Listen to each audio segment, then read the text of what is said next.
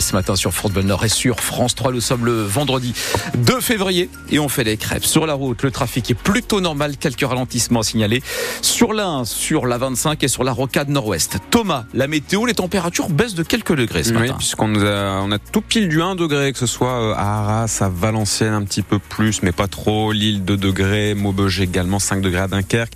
Pour cet après-midi, on sera entre 9 et 11 pour les maximales sous les nuages. Et Thomas, le maire du Touquet, Daniel Fasquel, nous le disait avant 8 heures. Avant un enduro, on est à la fois enthousiaste et pas 100% détendu. Oui, hein. puisque l'Enduropal qui débute aujourd'hui, c'est plus de 500 000 spectateurs sur trois jours. Les pilotes, leurs motos, cinq courses sur la plage, dont la Vintage, la première, qui sera, euh, qui courra cet après-midi à partir de 14 heures. Pour que tout se passe bien, un important dispositif de sécurité est déployé. La sous-préfète Isabelle Fradin-Tironne nous le détaille au micro France Bleu Nord de Roman Porcon. C'est 1200 effectifs de sécurité euh, sur trois jours. Pour la première fois cette année, le RAID, parce qu'on monte en puissance. euh, On monte en puissance, c'est un événement euh, important. On est toujours en situation d'alerte, donc quand on a beaucoup de public, on se doit de le protéger et être prêt à, à réagir. Bah, trouble à l'ordre public, la circulation. On pense également à la mobilisation des, des agriculteurs.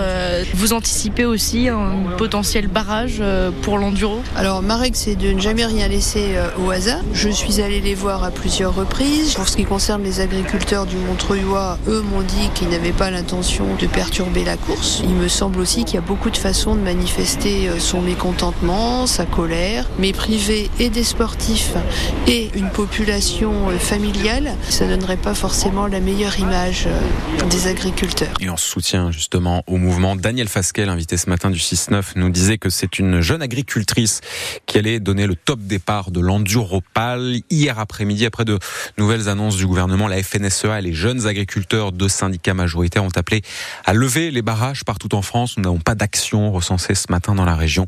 La Confédération paysanne appelle en revanche à poursuivre le mouvement. Deux jeunes gravement blessés dans un accident cette nuit dans le Pas-de-Calais. Un homme et une femme âgés de 22 et 25 ans. Selon les pompiers, cette collision s'est produite à Mazingarbe vers 2h30 du matin. Collision entre deux voitures, mais l'un des deux véhicules a pris la fuite. Dans le Ternois, là, ce sont deux adultes et trois enfants, dont un bébé de 5 mois, qui ont été pris en charge hier en fin de journée pour une intoxication au monoxyde de carbone. Les secours sont intervenus à 17h30 à Sibiville. L'état des victimes n'inspirait pas d'inquiétude. Cette intoxication provenait a priori d'un dysfonctionnement au niveau d'un feu appelé. En attendant le match France-Italie le 25 février au stade Pierre-Mauroy, France-Irlande ce soir, c'est au stade Vélodrome à Marseille. C'est le début du tournoi des six nations et le retour des rugbyman tricolores après la désillusion du dernier mondial. Le coup d'envoi sera donné à 21h. Février 2024, on vous parlait ce matin des 20 ans de Facebook. On rappelle que le Main Square d'Arras fête lui aussi ses 20 ans cette année. Les organisateurs du festival ont annoncé hier de nouveaux noms, le chanteur Sean Paul notamment ou Ah, encore chouette. Eddie de Preto qui seront donc à l'affiche du, du Main Square, Main Square 2024 du 4 au 7 juillet. Vous retrouvez la programmation dans notre article sur francebleu.fr. Et puis à Calais, la robe de Miss France exposée à partir d'aujourd'hui.